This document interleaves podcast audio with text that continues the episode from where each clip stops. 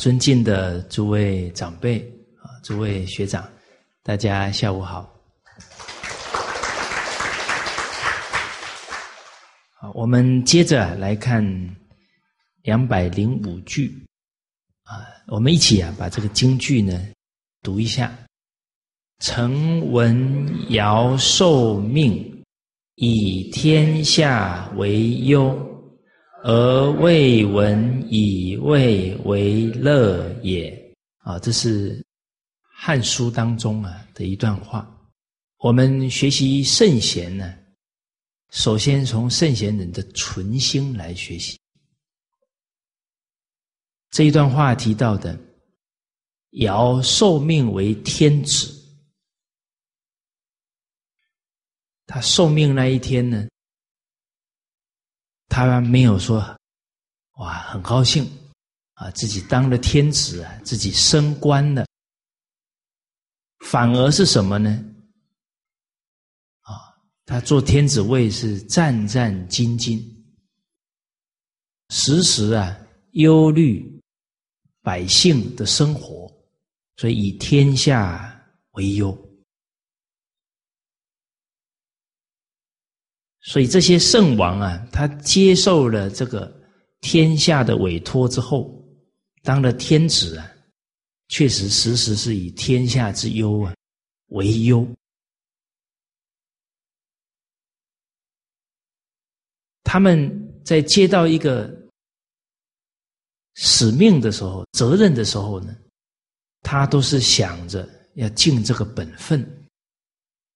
那我们想一想啊，现在人一升官呢，是忧还是喜呀？哦，你们都有升官的经验啊，啊，为什么喜呀？哇，加薪两百块，哦，还是啊，我 我当领导了，哎哎，可以指挥别人了，他们都得听我的。哦，那我们就了解到啊。我们跟圣贤差距其实没有很远，差距在哪？在心地当中，这个心态能转过来啊，凡夫可以一念之间成为圣人了。啊，大家真转过来了，哦，不能哎，当下听了以后，嗯，一定要啊，攻天下，念念为人着想，啊，然后出了教室的门。啊，马上只为自己想，那这样就不能保持啊。所以这个念头一转，转成正念呢，就要念念能够保持。啊，所以从这个心态，我们可以看出凡圣的差别。圣贤他看到的是道义，是本分，啊，所以他忧，他不敢放松。他战战兢兢，如临深渊，如履薄冰。啊，而且啊，他不只要把现在的工作做好啊。您看他那种责任感，他不是说我现在工作做好就好，我已经很不错了，我已经很努力了。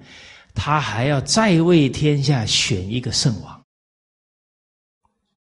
所以他能够让几千年后的。炎黄子孙缅怀他的圣德，这没有不是没有原因的。花了多少时间找到圣王？二十八年呢？啊，为天下找到了舜王，他才安心啊，卸下了这个天子位啊。哦，那孟子啊，是这些圣王的知己。哦，孟子说啊，这个尧舜。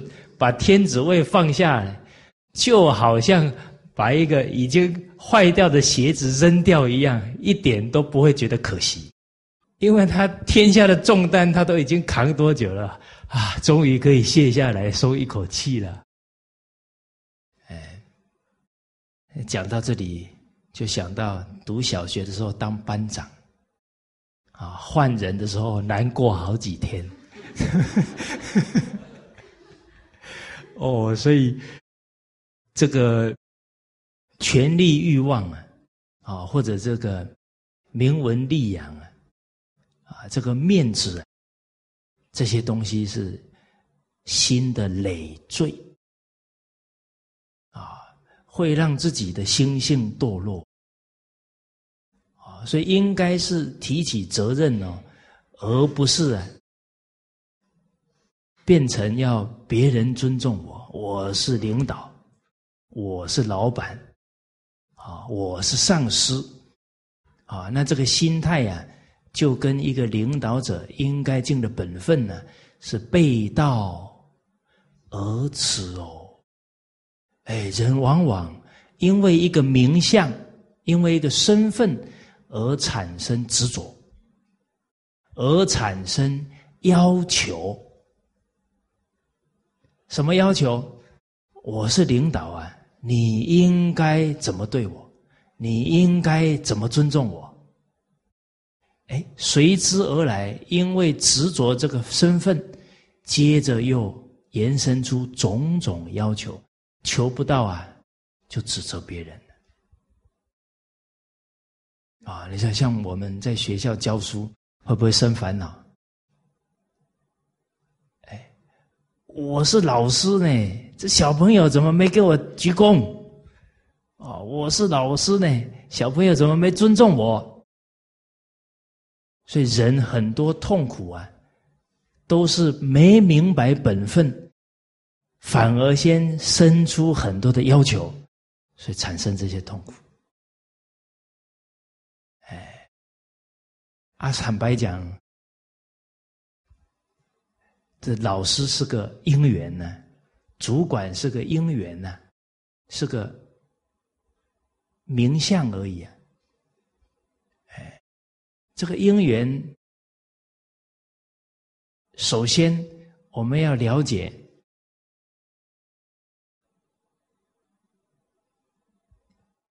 这个因缘，我们要先把本分做好，然后又不产生执着。第一个本分做好是，比方说我在学校教书，老师是个因缘呢。可是我有没有具备老师的智慧、德行、能力？啊，我自己没有具备了，首先就已经自己觉得自己是老师，那我已经被自己给障碍住了。这个认知错误，哪有说我去师范学院读几年的理论呢？那我就可以做好的老师了？哦所以，其实每一个名相都有可能让人产生执着，啊，而后产生要求，哦，然后越要求人家越不服气，因为我们自己的本分都没做好，又去要求别人，谁受得了？啊，比方说男女结婚，终于嫁给我了。今天开始，你是我太太，我是你丈夫了，有没有？你看住在这个丈夫了，接着要求就来了。哦，所以人要不执着啊，时时只想到本分，不执着在这个姻缘、这个名相，而去要求别人，这个真不容易。哎，你说像我们在学校教书。一个教育者，首先要能自我教育呢。我们自己都不能自己教育自己的，怎么去教别人？可是我们住在一个老师的名相，变成都在教别人，没有教自己了。哦，那这个“老师”两个字，就让我们落入了一个严重的习气啊，就是孟子讲的“人皆”。好为人师，哦，所以要不好为人师，就要变成啊圣贤人常常说的，人这一生只有一个人是学生。哇，你们都开悟了啊！我只是讲而已，我还没悟到。只有自己是学生，其他的人都是老师。唯有这样啊，才不会好为人师。这一个态度啊，是治我们最严重的我慢习气的妙法。你说我教我的孩子，难道他是我的老师吗？是啊，他的行为是一个结果啊，原因是我们没把他教好。我们以前缺了什么，他才会是这个结果。那他也在提醒我们的不足啊。那孩子怎么不是我的老师？哎，但是你今天不要跑回去啊，跟你儿子说：“儿子，你今天开始是我的老师啊。”哇，那你又住在一个 一一个言说相上面了啊。那我们讲的是一个态度，一个精神啊。每一个人事物啊。都在让我们觉悟，所以人事物都是老师，不是那个名相说你的孩子变你的老师，你还讲给你孩子听了都听不懂了，误解了。啊，所以依义不依语，啊，要依每一个每一段话的义理，把它深刻体会了，啊，而而不是着在这个表象上、言说上。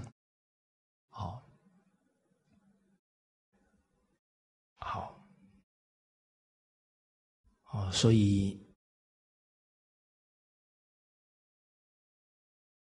人的明德不能彰显了，重要的就是产生了执着分别，啊，心性啊受到染污了，所以这个明德不可以彰显。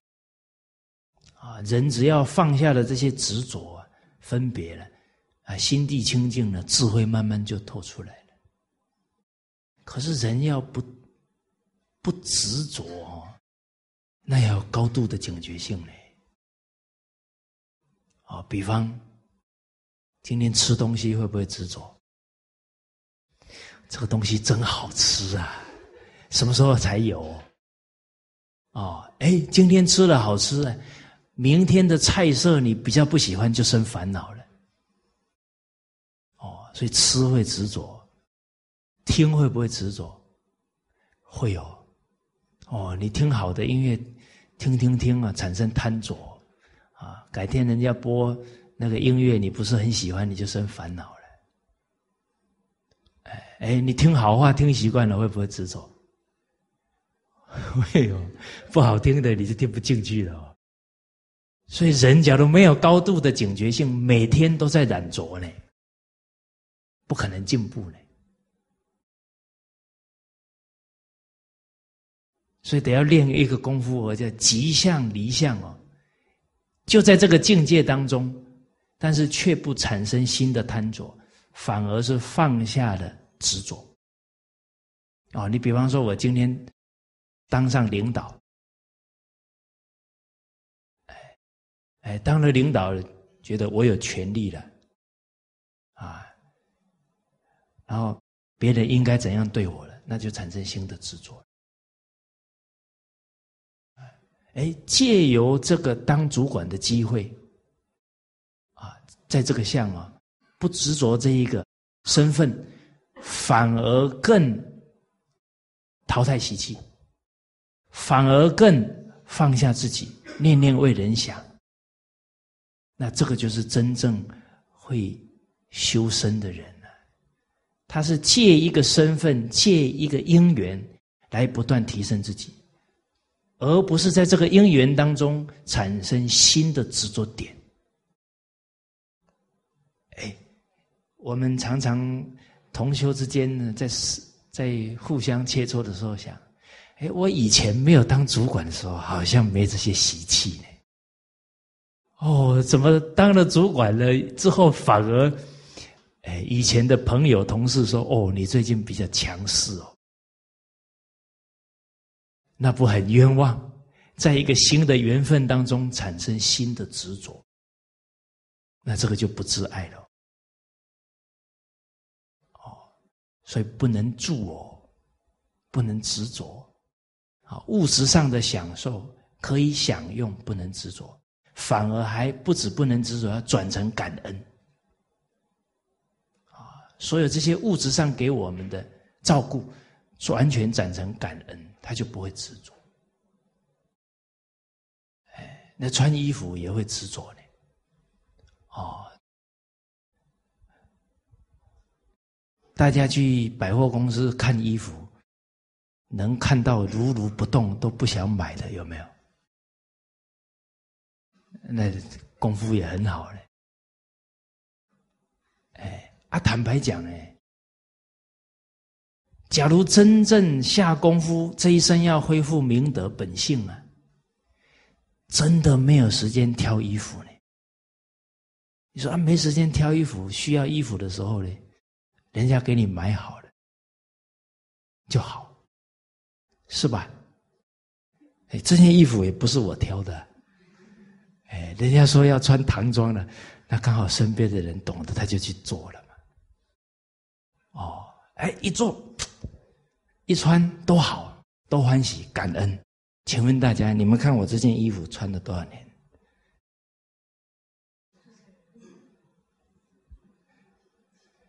啊，我假如没记错啊，应该是零四年底、零五年初了。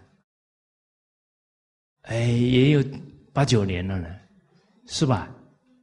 还很新呢，是不是？也不会退流行啊。对我，我就是带着他去闯江湖，哦，不是。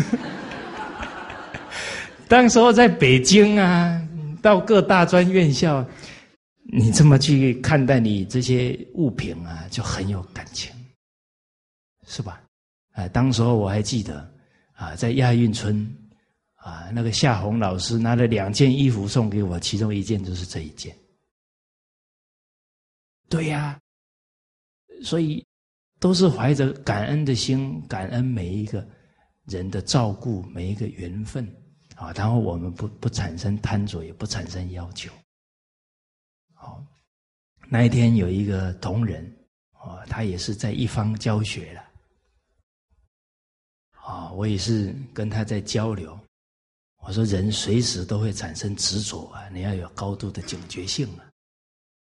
好，我说，像我们在从事教学，人家叫我们老师、老师、老师，会不会昏了头？哎，真的觉得自己是老师的，那已经错估自己的德行跟能力了。我们当老师是因缘，赶鸭子上架。我到海口去，我怎么知道我要讲课了？我我爸爸还交到交代说，先跟着杨老师后面三年再说。人算不如天算。一天也没躲到，然后就开始要要要分享了。但是哦，人的烦恼就是因为不单纯，想太多。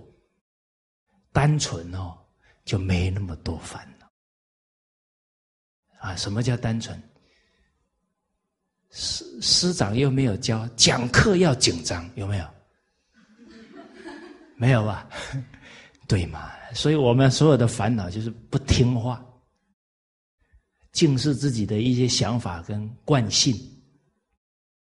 师长只说李炳南老师教我们自诚感通，是不是？对呀，哦，所以我九年半前不会紧张，为什么？师傅教他们自诚感通啊。反正你要上台前，就祖宗圣贤，好好请他们保佑就好了。所以我那时候都砰就上来了，轻松愉快，啊，这跟大家好像在开同学会一样这样的。可是九年半以后，讲课越来越紧张，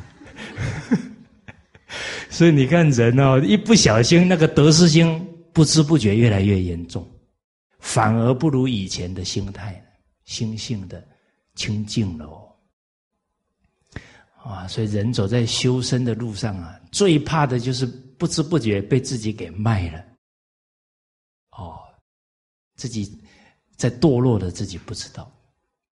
啊，所以我刚好跟这个同仁在分享。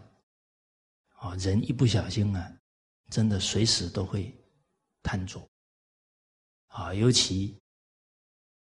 你讲学的人呢，很可能在一方啊都被人家照顾的很好，哦，人家都给你好吃的好穿的，还开好车，啊，生活还给你打理的很好。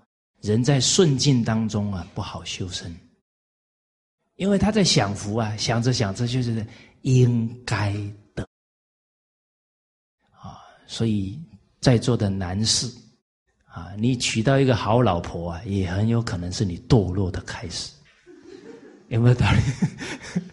这老婆给你照顾的服服帖帖的，你就觉得应该的，突然有一天姻缘一变化了，火气就来了。今天茶怎么还没给我送上来？报纸怎么慢吞吞的？哦，所以人哦，最容易堕落的时候在顺境，在享福的时候，啊，所以叫逆境磨练人呢，顺境淘汰人。哦，哎，被人家照顾的时候啊，一开始诚惶诚恐，哎呀。哎呀，怎么承受得起呀？这些照顾我的人年龄还比我大，可是照顾个一段时间哦，慢慢就习惯了，最后反而变成应该的，或者还更要求，就完了。所以李炳南师公哦，给我们做一个很重要的表演，他老人家九十五岁都没有被人家照顾。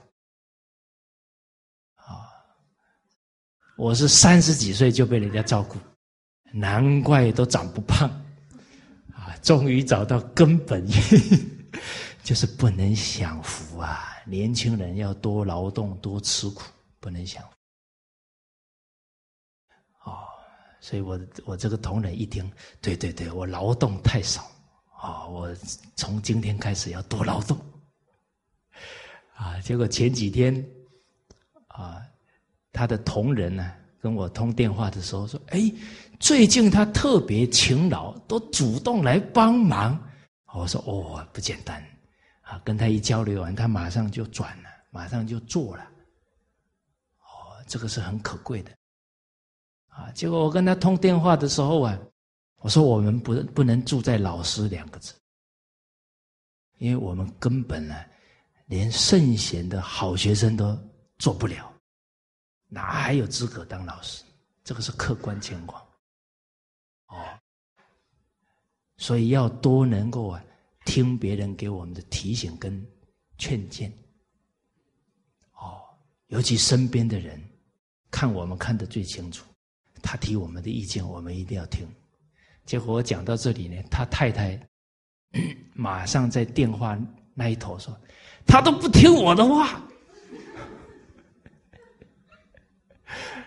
哎，啊，我我讲到这里，他太太补了那句话，结果他马上说：“我哪有，我哪有。”，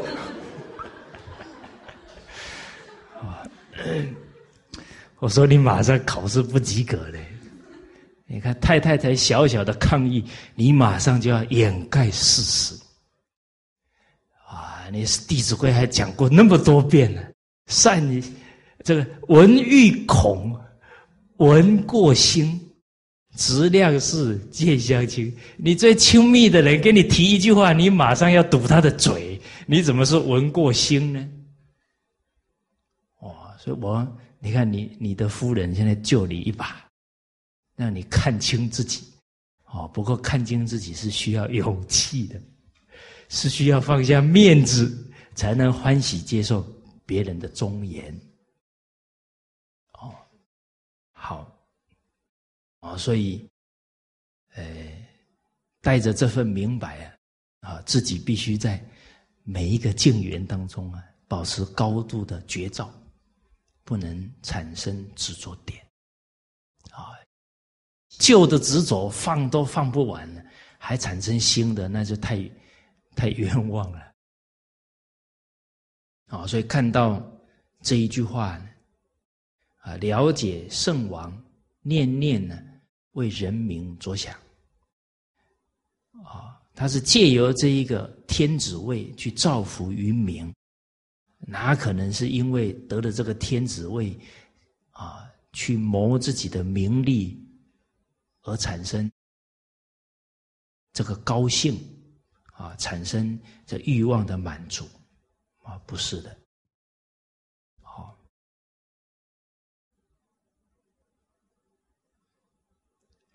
啊，所以我们看范公啊，他当官啊，先天下之忧而忧，甚至于啊，有一天觉得今天没有尽到本分，愧对国家的信任跟俸禄，他那一天就不睡觉了。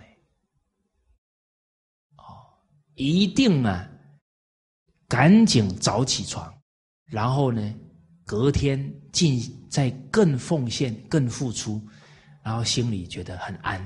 说啊，这样才没有愧对国家、愧对啊老百姓的俸禄啊，他才心安。好，好，那自身要有绝招，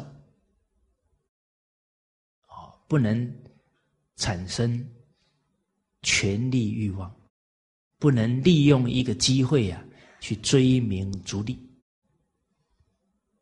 啊，所以我们走在弘扬圣状圣教的路上啊，啊，老人家那十六个字啊，念念不能忘记关照，不能自私自利，啊，不能有一个自私的念头产生，不能呢明文利养，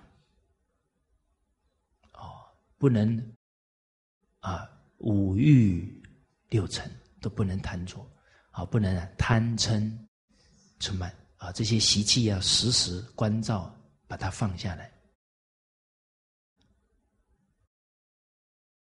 那除了自身这个关照啊，再来呢，在位置当中啊，还要关照什么呢？还要关照啊，自己的。修身自己的道业是不是在提升？哦，比方我今天做主管，借这个机缘呢，自行化他，明德清明，这是因缘的意义嘛？哎，可是我当了主管以后，脾气越来越大，啊，习气扶不住了，那这个要不要重视？要啊！假如因为当了领导，习气扶不住，第一个自己堕落了；第二个，只要我们习气现前，当主管也不可能当得好。所以这个时候不能自欺哦，甚至要主动啊退下来，这是自爱又爱人。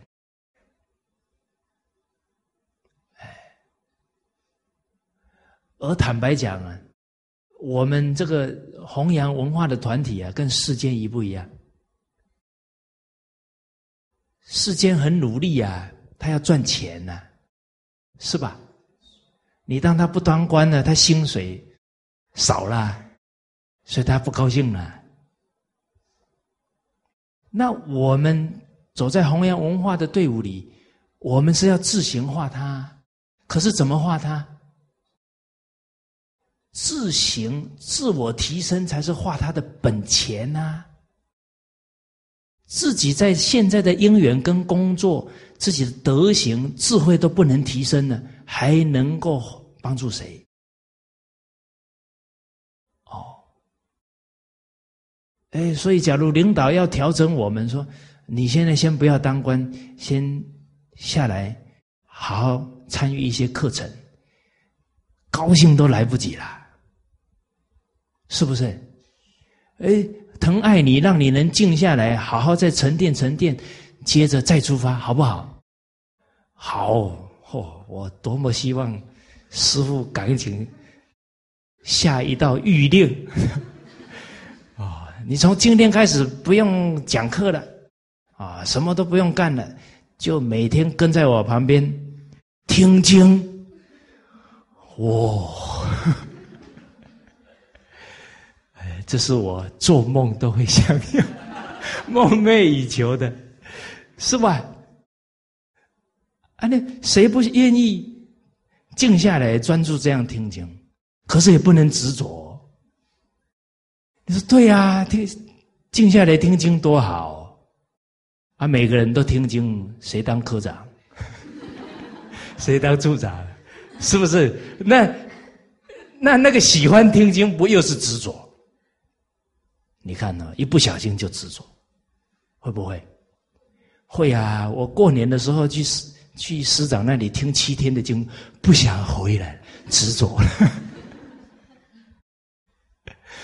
哦，所以这个处处都要在心地当中下功夫。一个人首先学什么？服从啊！服从为负责之本呢。一个人连服从都不能做了，他还能负责什么事情？在家里连父母都不服不服从的人，他以后能扛什么责任？在团体当中不服从领导，他不做坏的榜样就很好了，他还能扛责任？哦，啊！大家一听完这句话，马上很难过，那就干吧。啊，不是这个意思啊！啊，服从是能为大局着想。这个也是自宫的态度，但是不代表你要硬撑。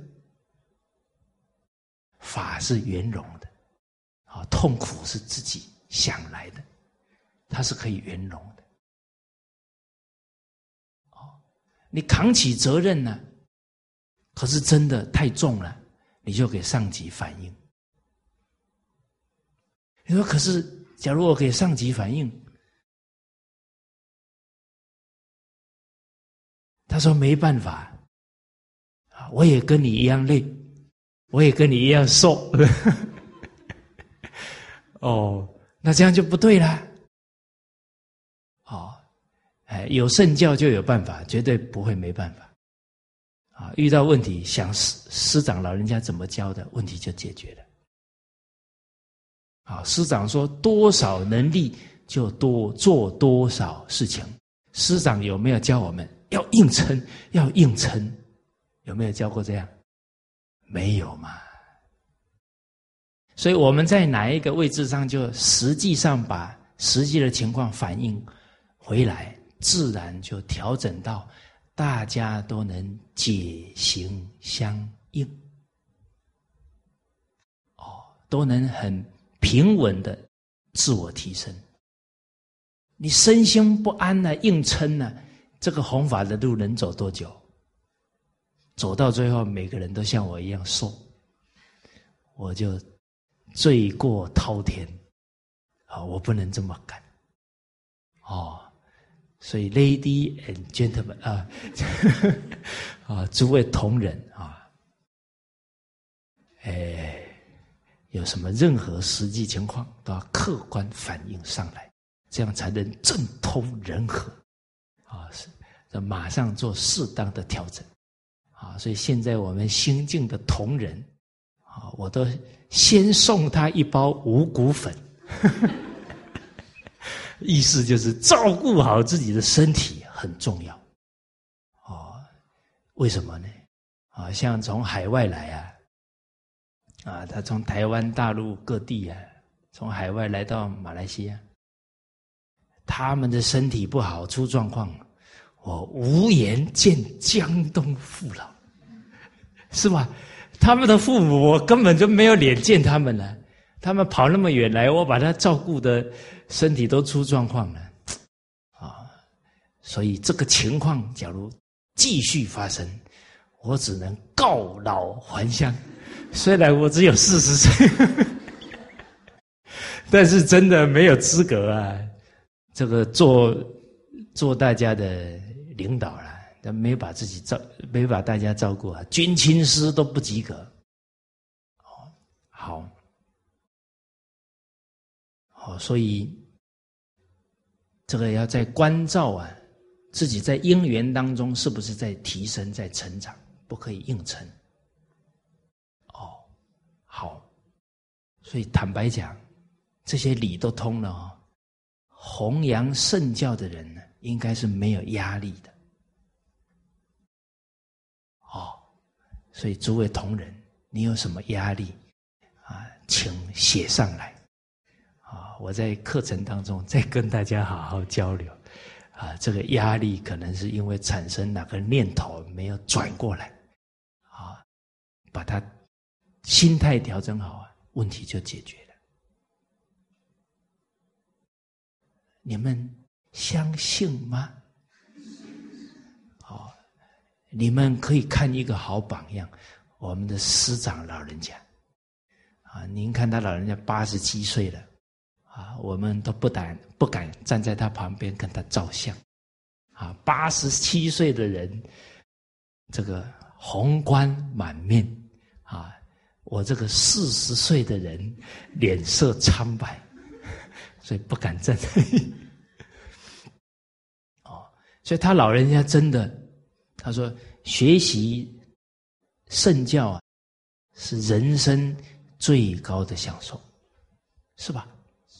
啊，他遇到张家大师，张家大师就教他：你一生圣贤祖先佛菩萨安排，自己不操心。这一句话一入心呢，老人家这一生不操心了，真不操心呢。所以一句法入心啊。终身受用。好，请问大家，张家大师讲给师长听了，有没有讲给我们听？有啦，张家大师才讲一次，师长给我们讲 N 次啦，是不是？讲了好多次了，你把它当故事听啊。你要把它当法听啊，那个是无上的妙法，要入自己的心，你就当下就受用了，烦恼就跟你远离了，一切都是圣贤祖先佛菩萨安排了，那就欢喜接受了，怎么会生烦恼？都把每个境界当提升自己的机会了。哦，好，啊，老人家不为自己烦恼了。啊但是念念啊，为学生着想。哎，你不要说我没烦恼了，该扛的责任都没有去想啊，没有去安排啊，这不行哦。哎，当父母的人不能为孩子烦恼，但是要为他的人生做好的安排。哦，人没有说。有没有说尽责任一定要生烦恼？有没有？没有这个规定吧？所以尽责任、尽力就好，不要挂碍，你就没有烦恼了。岂能尽如人意？但能无愧我心，你就在尽责任当中不生烦恼，扩宽心量，由于承担责任，智慧能力不断提升。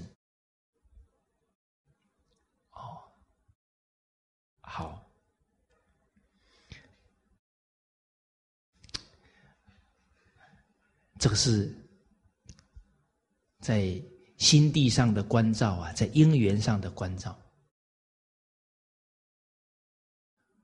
而且啊，我们这个人的修学路上啊，有一句俗话讲啊：“当局者迷，旁观者清。”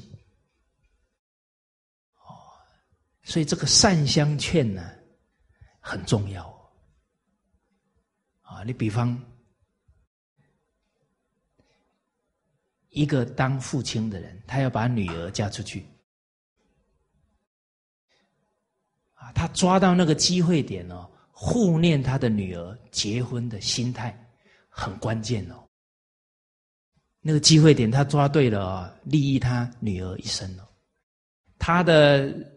父亲没有这么提醒啊，这个女儿嫁过去哦，又看了太多电视剧啊，什么《流星花园》哦，啊，现在那些电视剧好像什么男人都要侍奉女人呢，有没有？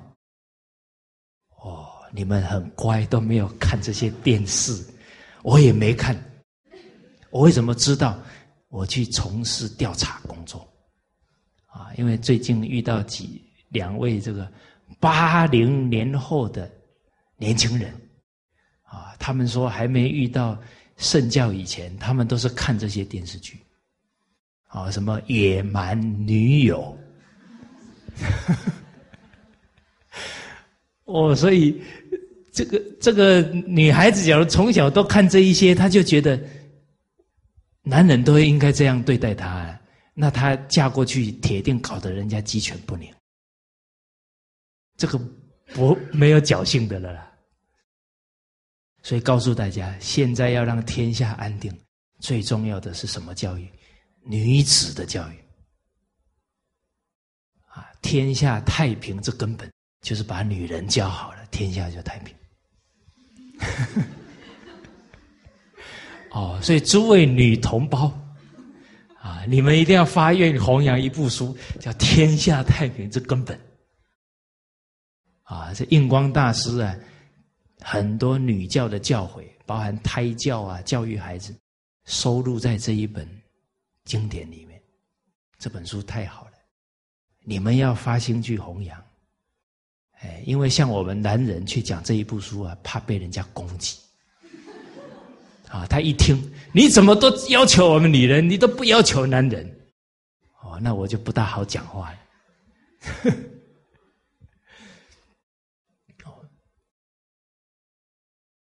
这个嫁女儿的父亲，你就像刘芳总裁他的父亲，他那个机会点抓的非常好，护念自己女儿一生的幸福。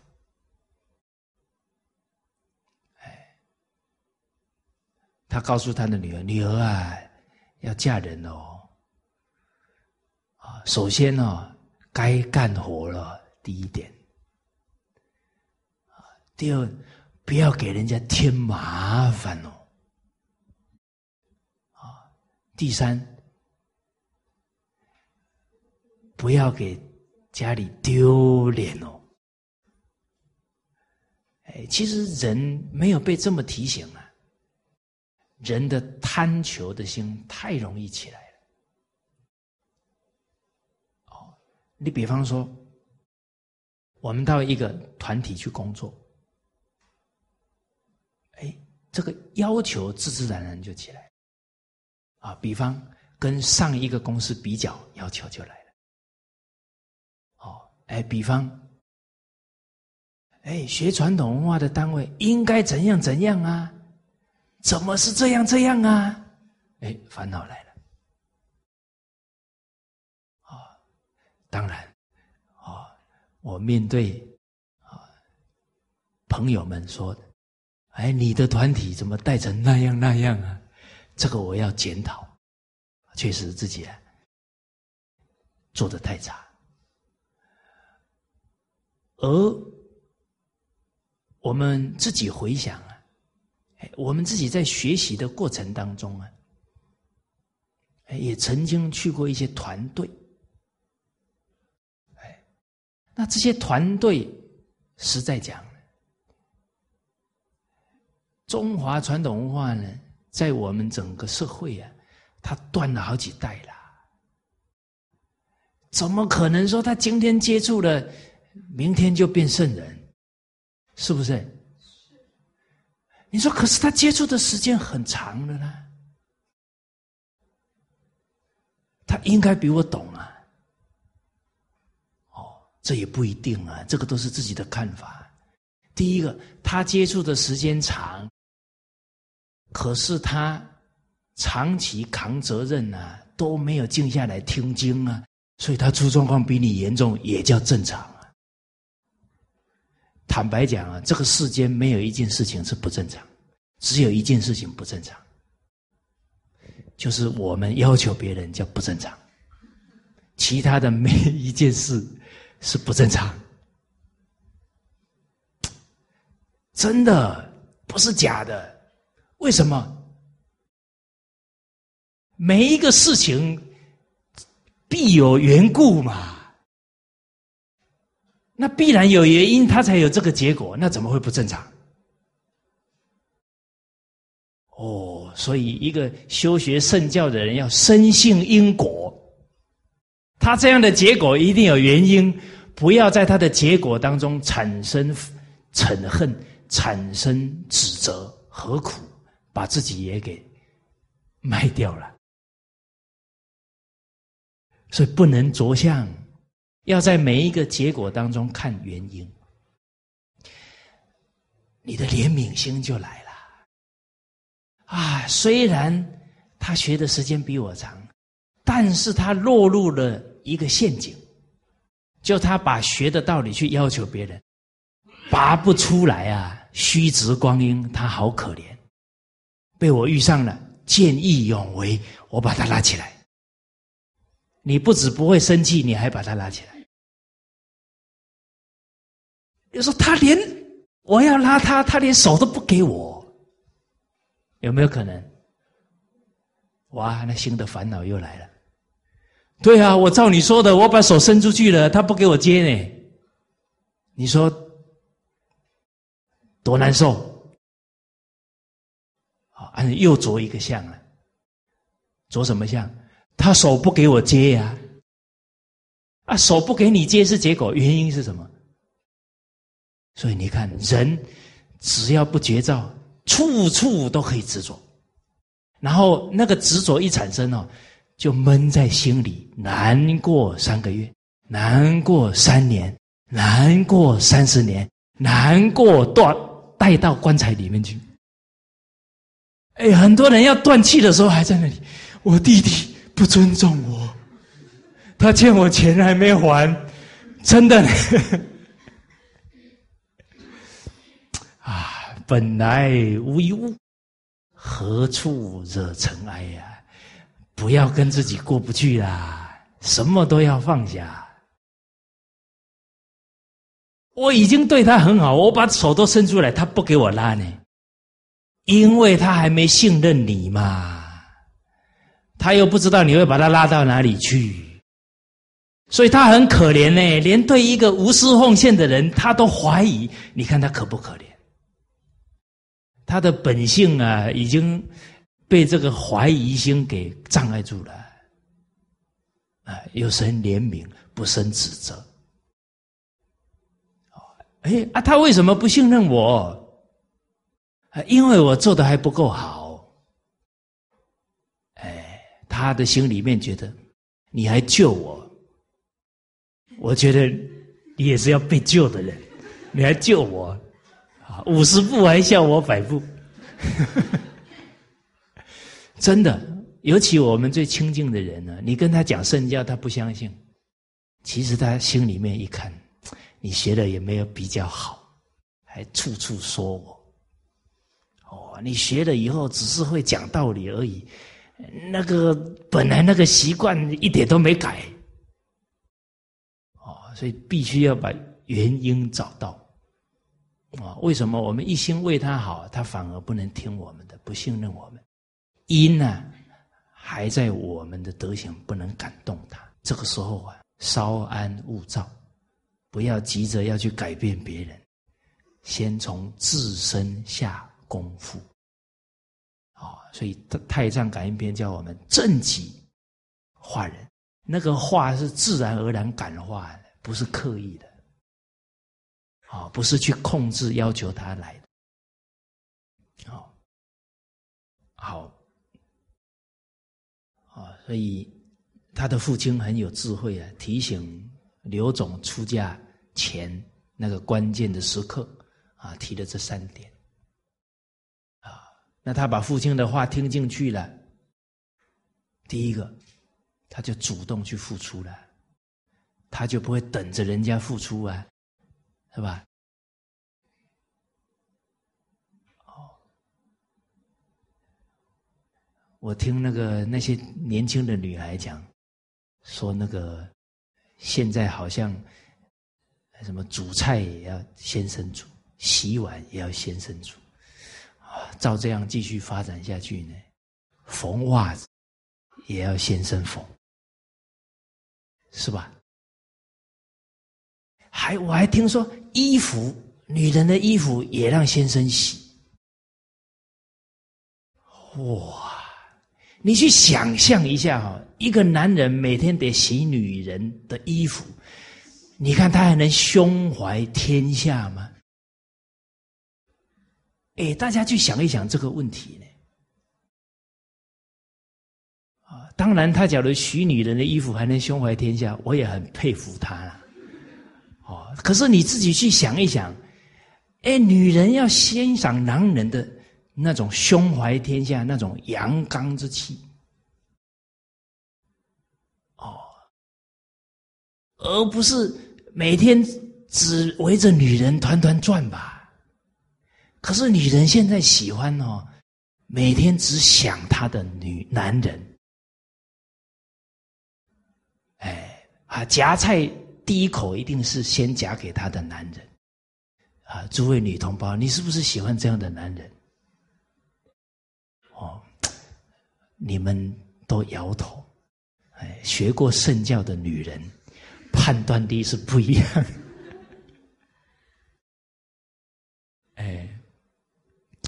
啊，所以大家要了解，男人是需要培，男孩是需要培养的，丈夫也是需要培养的。啊，你怎么培养他，那就看你的智慧了。哦，好，我讲完这段话，你们不能执着。为什么？这是原理原则。男人，你不要听了以后啊。你太太已经累到腰都直不起来了，啊！然后他叫你帮忙做个家务，你说蔡老师说，男人做这件事怎么胸怀天下呢？我就被你们出卖了。哦，哎，所以我只要跟这些同学们一谈话，只要他们一说。你上一次讲什么，我都精神紧绷。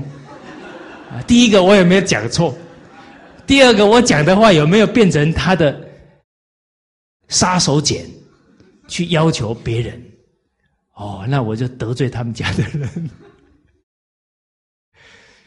哦，所以这些这些义理啊，确实都要用心去感悟啊，产生什么执着？要求的执着。那这个法。就已经变成增长自己控制的因缘了，这样就错了。哦，所以师长也教导我们听经啊，啊，听课啊，句句呢是讲给自己听，自己是当机者，绝对不能把这个理由去要求给别人。所以师长这些教诲都是非常重要的观念。这观念要入心哦，会变成我们的态度。假如这个观念没有入心了，哇，那态度就偏掉了。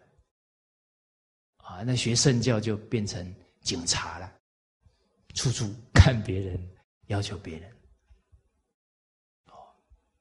好，而这个事实的提醒啊，很重要，因为长善就是，善没长哦。错误的思想观念就进去了。你当父亲的不教女儿，谁教女儿？流星花园教女儿再来，他的那些同学啊，跟他的见识都一般的，互相切磋，非常危险。啊，我曾经遇到一个女士，孩子生下来还没一年。刚好跟我同事，啊，后来我了解了，他也跟我讨论，他打算离婚呢。我跟他讲完了，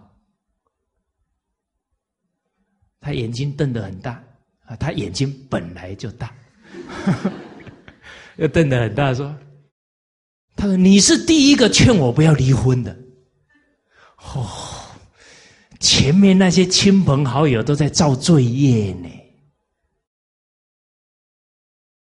都不知道讲话是要负责任的呢。你讲一句话，害了破人家的婚姻哦，折了你大半的福报了。啊，所以有一句俗话说：“宁拆十座桥，不破一桩婚。”呢。哦，所以人对言语要谨慎言语要负责任，言语要背因果的，不可以乱讲，啊，都要想着提起对方的理智，提起对方的责任，绝对不是提起对方的情绪跟意气用事，就麻烦了。哦，好，我看到的现象，很多当老师的人。一听到我的学生当了部长，啊，当了多大的官，很高兴，拿出来炫耀。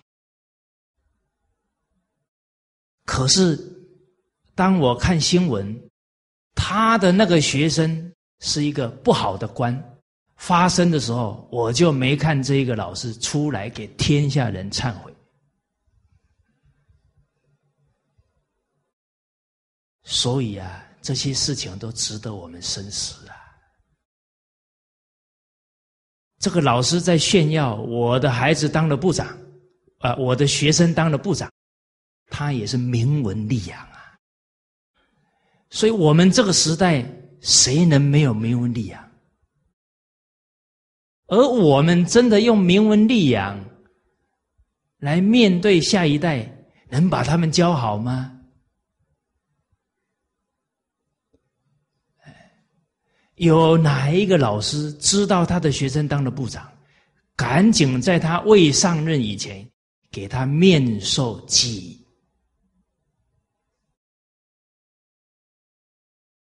这才是老师的责任呢。老师不是学生当了大官在那里炫耀分那些光芒啊，所以不是当事人心态偏了会出问题。当事人的父母、老师、身边的亲朋好友心态偏了，很可能会把他往下拉。很多贪官哦，一调查都是因为母亲也贪，太太也贪，比例非常高，他便推波助澜。所以，当一个人权位来了、福报来了，可不要高兴啊！自己要冷静，身边的人都要保持冷静啊，不然这一个姻缘就变成一起堕落的姻缘。哦，你看我们发现那个一个贪官一抓出来，整个亲戚朋友通通一起在贪污啊，啊，有时候一贪都是几千万、上亿，有没有？哦，所以看到这一句也很多感叹呢，人现在都不明这些道理。不明本分的啊！再看看历史啊，哦，就非常佩服啊！赵匡胤的母亲赵太后，赵匡胤当天子啊，登基那一天呢，哇，百官都在祝贺啊，祝贺他，要祝贺太后啊！看这个太后非常严肃。大家很吃惊啊！儿子当了天子啊，母以子贵啊，这么大喜的日子，怎么太后反而表情严肃？大家都很不能理解。哦，这个赵匡胤也很可贵啊，没有因为登了天子啊冲昏了头。他看母亲啊没有笑容，很严肃啊。赶紧呢，去请教母亲。哦，哎，是不是儿子有哪里做的不好？啊，紧接着赵太后讲了，啊，你今天当了天子，能够真正为百姓着想，当个好的皇帝呀，那还好。你当了天子以后呢，放纵自己的欲望，不好好照顾老百姓。最后被人民给你推翻，到时候啊，我连做个小老百姓都没机会了，都有可能惹来杀身之祸。哦，其实赵太后这一段话就是，也像《群书治要》里面讲：“水可载舟啊，亦可覆舟啊。”你可别得意自己当了天子啊！啊，要好好的尽你爱民的本分才是重点啊！甚至于不要因为自己失德了，把自己的母亲、把自己的亲人，通通都招祸了。这真的不是假的啊！董卓乱政，他当了宰相，最后呢，满门抄斩了，逐了不知道多少族啊！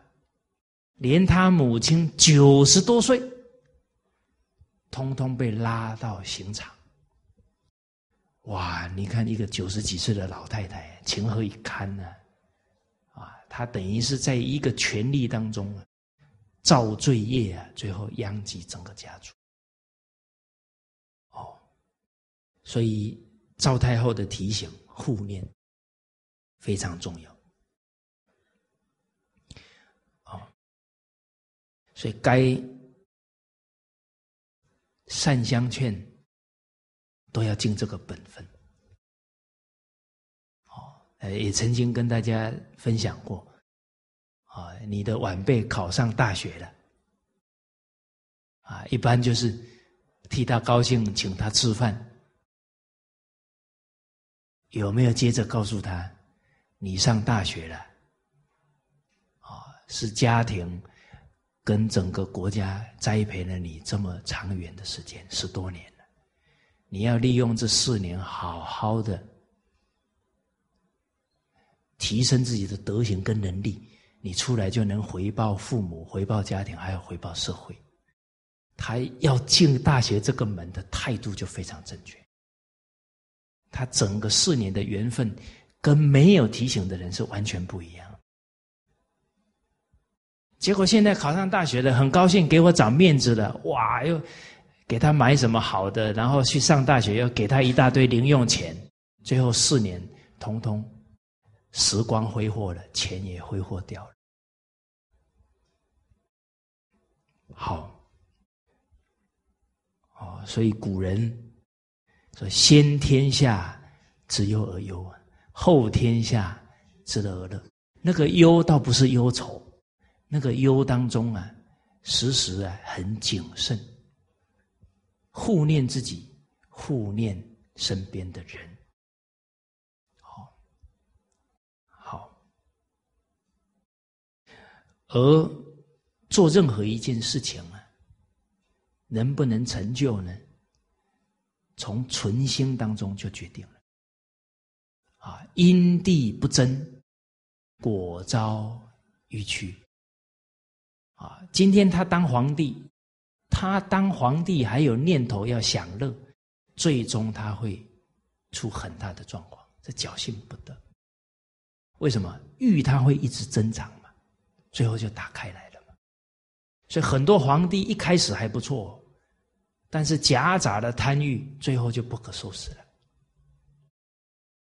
哦，同样的哦，我们走在弘扬圣教的路上啊，不能有一丝一毫的名闻利养跟知识之力，因为它会发酵哦，它会越来越增长，最后啊，可能就忘记初心了。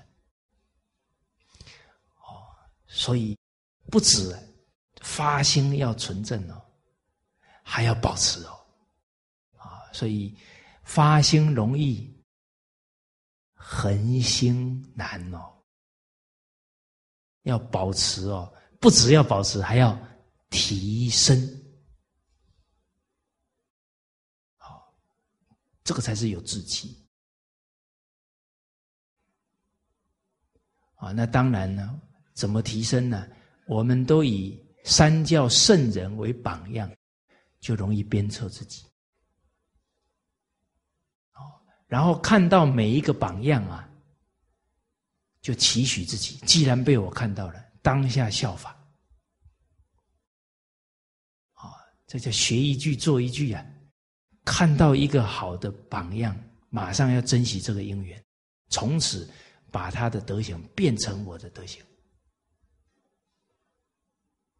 啊，要有这个态度了，啊，虽然我这么讲啊，自己也很惭愧了，还在努力当中。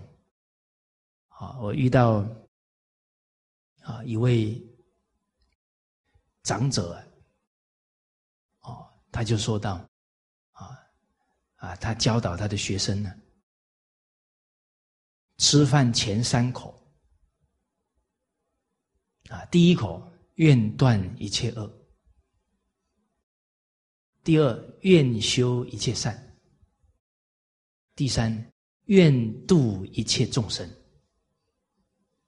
哇，他那个学生不简单呢，学了以后三年了，从来没有断过，每一餐饭都是这么吃的。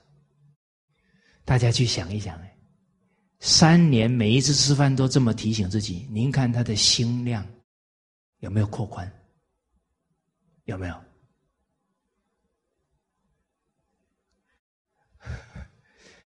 你们都没给我一个 feedback，真的呢？他每天这样提醒自己，哇，那提醒到最后都那个时时都能提起这样的态度。所以静德修业啊，恒心很重要。一个习惯真的养成，每天保持。决定得日进。哦，我一看了很感动，我一定要做，从下一餐开始做。结果真的做，都是吃到好几口之后才想起来，然后就赶紧哎呀惭愧啊，啊赶紧再提起来。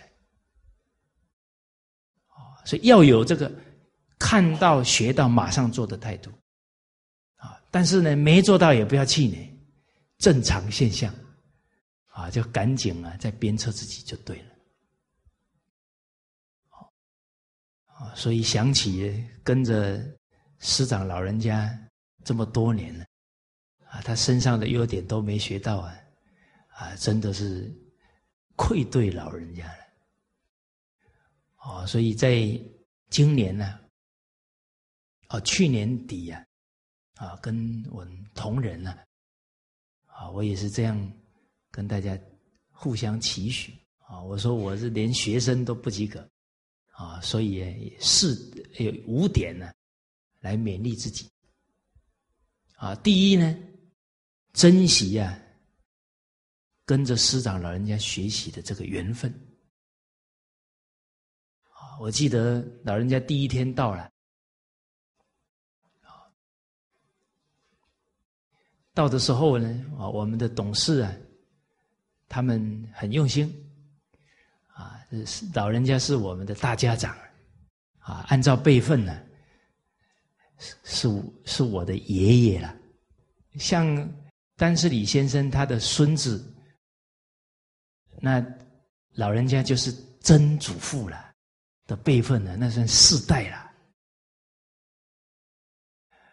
那董事们呢，就拿了一叠红包，啊，让老人家呢发给所有的同仁，你们都有拿到啊？哎，我看有些人没反应，哎，还没有点头的啊，哎，那个他们的主管，哎，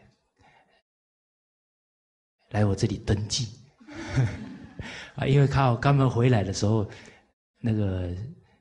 师长已经红包发过了，啊，他会很遗憾，啊，所以赶紧再安排师长发红包给他们，啊，你们就可以统计好，然后排好，啊，然后我们打好 pass，啊，那一天说师傅这些这些人还没拿到红包啊，然后把红包拿给师傅，这样发给大家。哎老人家那天在发红包啊，我看到一个小细节，啊，因为那红包袋呢上面写的字不一样，啊，有的是解和，有的写谦，啊，有的写诚，有的写孝，都是很好的这德目。丹是李先生的孙外孙，啊，两个外孙呢去给老人家拜年。啊老人家拿着一叠的红包，结果你看哦，发了无数个红包啊，发的怎么样？用智慧在发红，明明白白每个因缘。好，我自己想说，发那么多红包，我头都有点晕了。哦，哎呀，这么多，老人家发的明明白白，对每一个人需要哪一个字啊，都挑那个字再发出去。这两个小孩，老人家翻半天呢，挑了两个孝字，送给这个孩子。哎，所以智慧在什么时候用？Anytime，anyway，那种利益。利益对方，哦的心呢，没有一丝一毫的时候断掉，哪怕老人家身体再累，都是保持这个利益他的心。哦，所以内行人看门道啊，啊，我们假如能够在这些细节啊，去跟老人家学习啊，那可能跟老人家一天你就受用无穷了。哦，啊，你说。哎呀，我又没有机会啊，跟在老人家身边。哦，啊，那我讲这段话，不就造成你人生的遗憾？回去又睡不着，有没有遗憾？其实老人家的德行行持啊，全在他讲课当中和盘托出。真的会听，就能体悟了。哦，你看老人家很客气啊，啊，哎，我能遇到这三个老师啊，因为我的公信心只有三十分，可是那时候的人只有三分，啊，所以我我还还是比他们还可以，但是比起古人，那古人都六七十分。啊，假如是跟古人一起比啊，我可能就没机会了。师傅是谦虚呀，但我们有没有把他的态度学到了？哎，那学到了你就得利益了。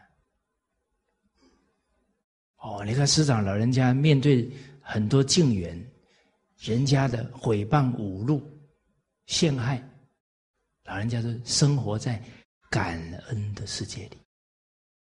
这个都是把老人家的心境和盘托出，利益我们学生的呢。真的用心去听啊，就听明白了。哎，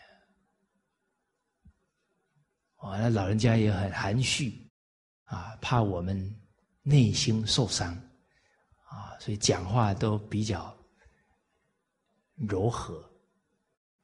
哦，那比方。啊，人家说啊，我大江南北走那么多地方啊，从来没有看过僧团，啊，就是四个人能够见合同解。哦，啊，我们听到这个话，对呀，师长说的没见过嘛，所以很正常，没见过很正常。这话要会听啊，啊，老人家。讲了今年五十五年的教诲啊，连四个学生都没有听话的，哦，所以其实我感觉这一段话讲完了，我想要挖一个洞，不好意思，躲进去了。对呀，听他人家教诲的人这么多，怎么没有四个人愿意一教奉行？啊，这是我们要反思啊。所谓支持，近乎勇呢。哦，哎，让一个教不倦，等于是无私奉献一生的老师，老师师长教了五十五年，哦，然后他老人家说我没有学生，哎，那这个我们都要会听啊。哦，师长是。竭尽全力在成就学生，为什么会没有学生？那等于是我们都没有具备一个弟子的态度嘛？哦所以君子务本哦，得要从学生的态度做起。什么是学生的态度呢？老实、听话、真干。什么是老实呢？对师长的教诲不能打折扣，要马上去做。哦，不能学了很多年呢，反而疲了都不做了，就很可惜，就没有珍惜这个缘。那刚好啊，师长那一天在过海关的时候啊，老人家的护照啊是写二月十五号生啊，其实是农历二月十五号了。啊，那那个服务人员呢？我们马来西亚的服务人员很好。啊，一看到他的护照，哎，二月十五号啊，就祝他生日快乐。啊，好像还送了个礼物。啊，结果我们这些董事们呢，他们就很用心啊，就真的买个蛋糕，呃，切给老人家吃。哎，我感觉这些长者呢很可贵啊，他们抓住任何一个机缘呢。让老人家欢喜啊！他们都有老来子的这个存心啊。我看师长吃这个蛋糕啊，啊，吃吃完了挺干净的，拿那个条根刮，哦，把是已经都看不清楚的那个，可能是奶油吧，啊，就一个小小的动作，刮刮刮刮，把它吃干净。哦，那我们不能白看呢。你们有没有看到？有啦。你们怎么摇头？我刚刚叙述那一段的时候，你们没有看到一个影像吗？你们怎么说没看到？分别执着太重。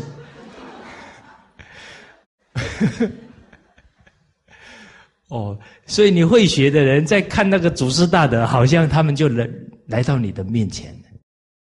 择人日一圆，见典型在树习，风言展书读，古道照颜色。你会学的人，你看德育故事啊，一尊一尊的圣贤就就来跟你交心了。好，你们都看过了。从今天开始，吃东西都要刮，吃干净了，吃干净了啊！哎，那这个德德风就学到了。啊，再来，老人家吃完饭呢，一定用清水啊，啊，稍微清理一下嘴巴。哎，这个是尊重别人。为什么？你吃了以后有可能有渣留在这牙缝啊，哦，然后又跟人家交谈，就感觉不好意思啊，有点失礼，尤其吃芝麻。还是吃一些特别会塞住的哈，啊啊，像我们马来西亚吃那个红龙果，哦，哦，火龙果，颜色又红啊，里面那个纸又是黑色的啊，这个就要注意了。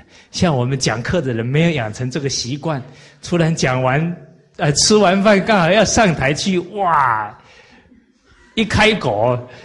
成笑话了，所以你看这些细节都是流露什么？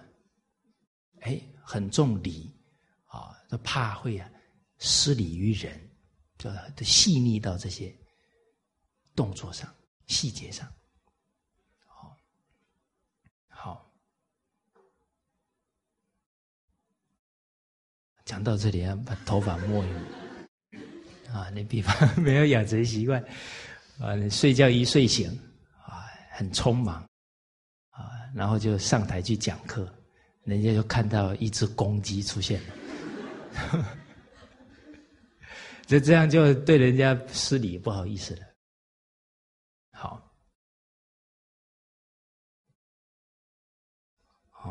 所以一句京剧啊，再打开来，啊，自己是主角，自己是配角，要怎么演？意味无穷啊！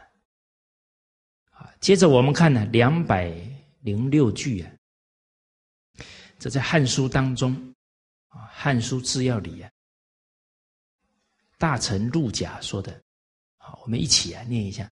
贾曰：“天下安，注意相；天下为，注意将。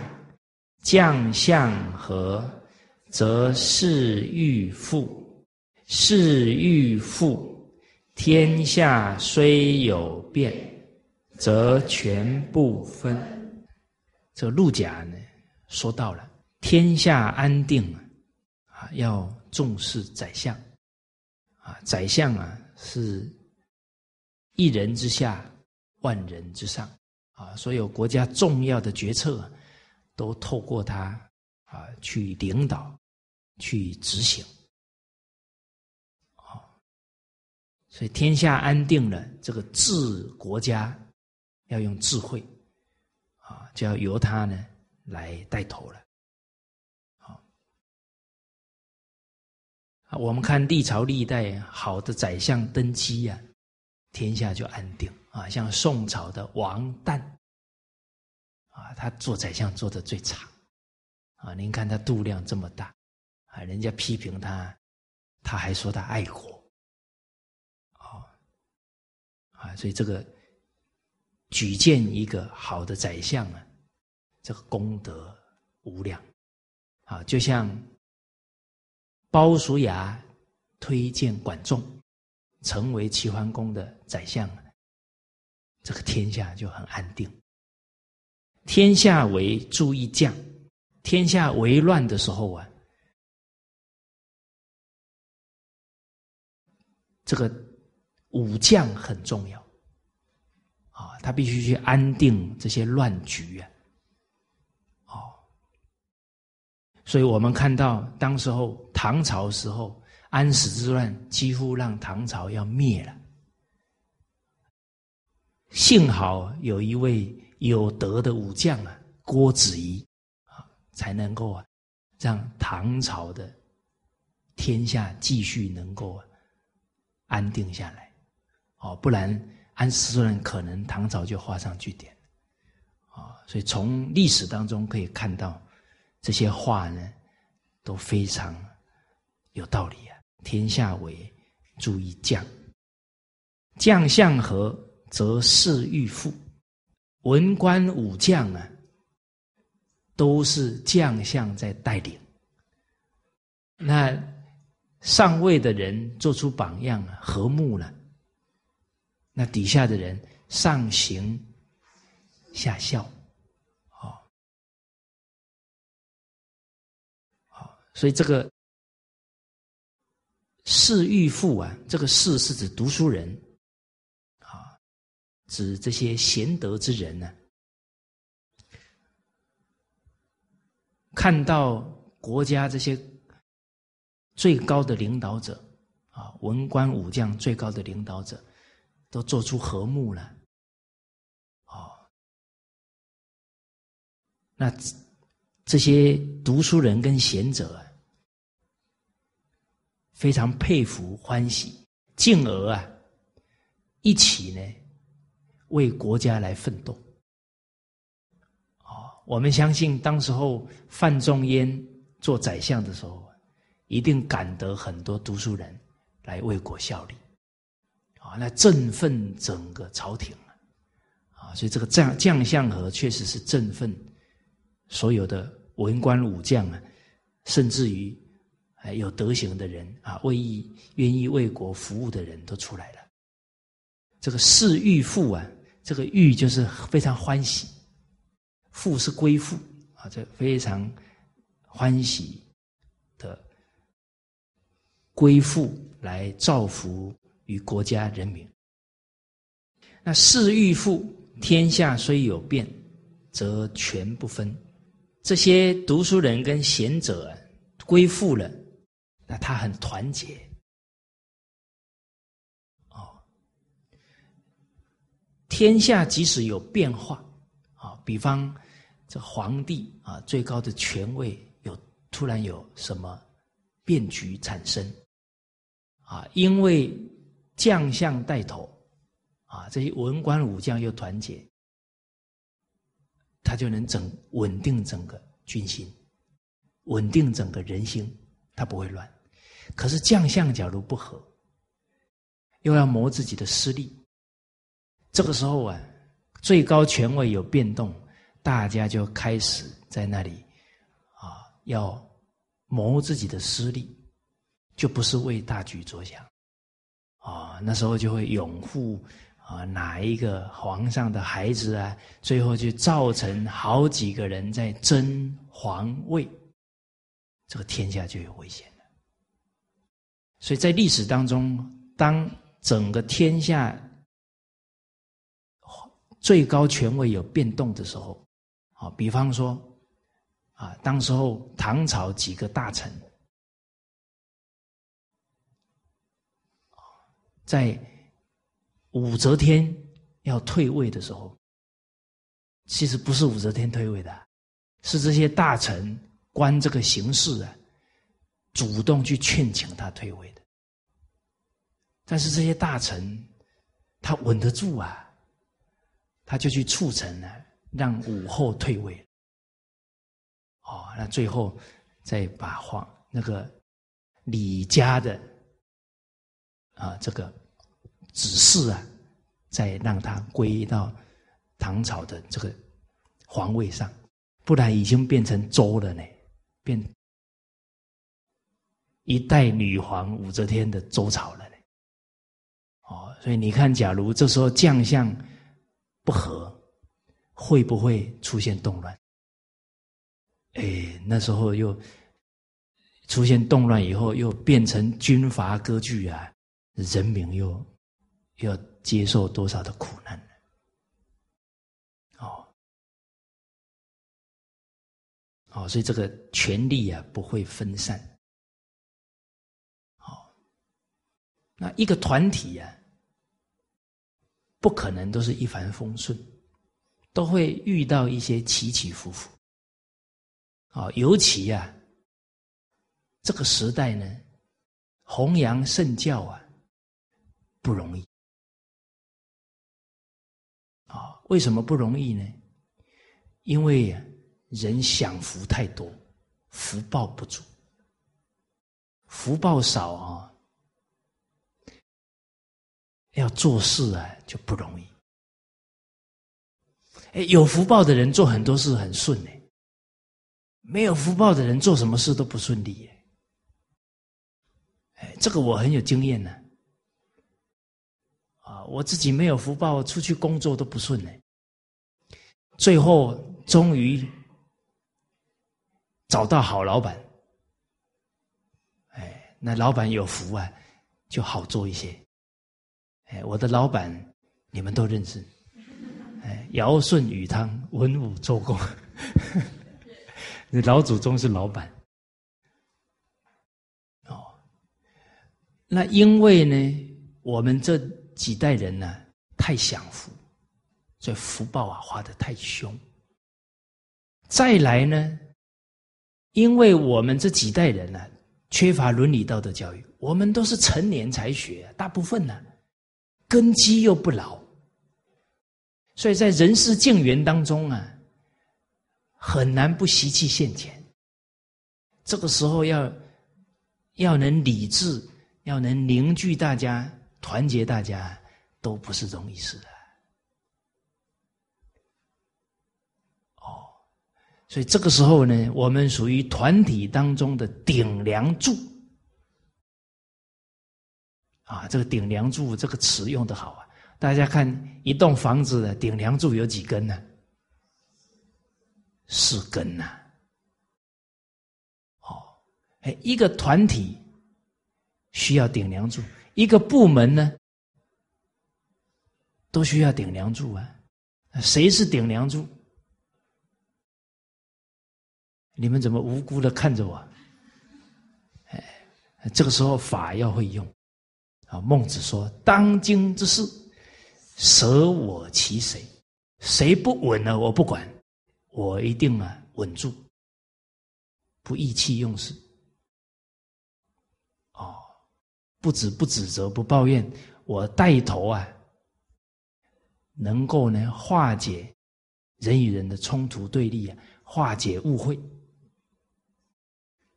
哦，那这个是真正在因缘当中啊，对文化的付出啊，做出贡献的。哎，我们弘扬文化的团体，课讲的再好，假如自己的团体呀做不好、带不好，然后给人家看笑话了，啊，而且带不好啊，迟早要出问题。跟治病一样嘛，哪有说有病了然后自己好了？那得要治啊！哦，那越早治当然越快好啊，拖拖拖都不去正视问题，当然就越来越不好了。哦，哦，所以。话又说回来，啊，我们今天跟大家也谈到，不能执着，不能要求，啊，面后面对任何一个缘，啊，别人对不对啊，不是最重要的事情，首先我们自己一定要做对，要理智，要依照经典来奉行，哦，我们是有志气的人，啊，为。文化弘扬添砖加瓦，啊，不为，绝对不愿意啊，为弘扬文化添麻烦，哦，这样就对了。好，那我相信啊，我们这一份存心啊，必蒙古圣先贤呢祖宗的庇应护佑，哦，必能呢。让自己的智慧德能啊，在因缘当中不断提升起来。好，那今天呢，就跟大家交流到这里。好，谢谢大家。